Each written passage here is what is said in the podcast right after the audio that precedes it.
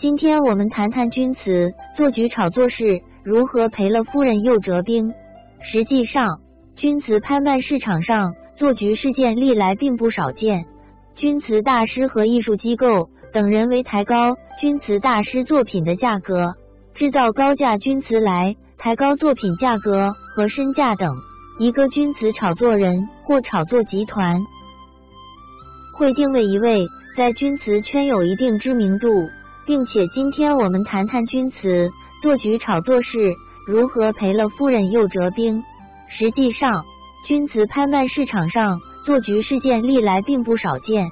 君慈大师和艺术机构等人为抬高君慈大师作品的价格，制造高价君慈来抬高作品价格和身价等。一个君慈炒作人或炒作集团会定位一位。在钧瓷圈有一定知名度，并且市场价格在一万零零零零左右的钧瓷大师，跟钧瓷大师签一个三年协议。钧瓷大师每年给炒作人三十六件钧瓷，三年就是一百零八件，每件以一万元左右的低价收购。一年后就开始在拍卖会上炒作，每件一万元收购的钧瓷。拍卖价飙到五万元，两年后再飙到十万元，甚至三十万元一件，并且安排自己人和一群真买家坐在一起，假装举牌竞拍，制造一种热烈的现场气氛。有创意的精品钧瓷是有的，也值得高价，但肯定不过。正如八二年的拉菲，中国一年消费的比全部生产的数量都多，真的可能吗？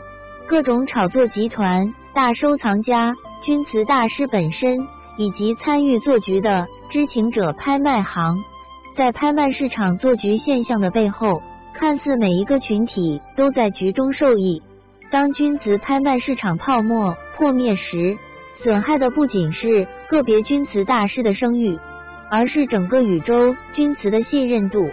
不要一提起钧瓷就是黄金有价，钧无价。和家有万贯，不如钧瓷一件，这都是有前提，那就是稀缺和价值。那些粗制滥造的钧瓷，你就是送给别人都会嫌碍事，哪来的无价和这份自信？在宋代，一贯一千文，一文大概相当于现在一到两块钱，按当时购买力，万贯家财相当于现在的五百万到一千万。谁能告诉我？你家摆放有五百万以上的钧瓷吗？报个名来！有那个时间和精力，不如好好创作出一件有新意的钧瓷和釉色。用户和市场不相信意淫和眼泪，好作品自己会说话。下面是一个投票调查：你宇宙钧瓷此次低谷是暂时性的，还是产业结构升级呢？一是暂时性的，淡季而已。熬熬就过去了。二是产业结构升级，只有适应市场才可以过去。市场价格在幺零零零零左右的钧瓷大师，跟钧瓷大师签一个三年协议。钧瓷大师每年给炒作人三十。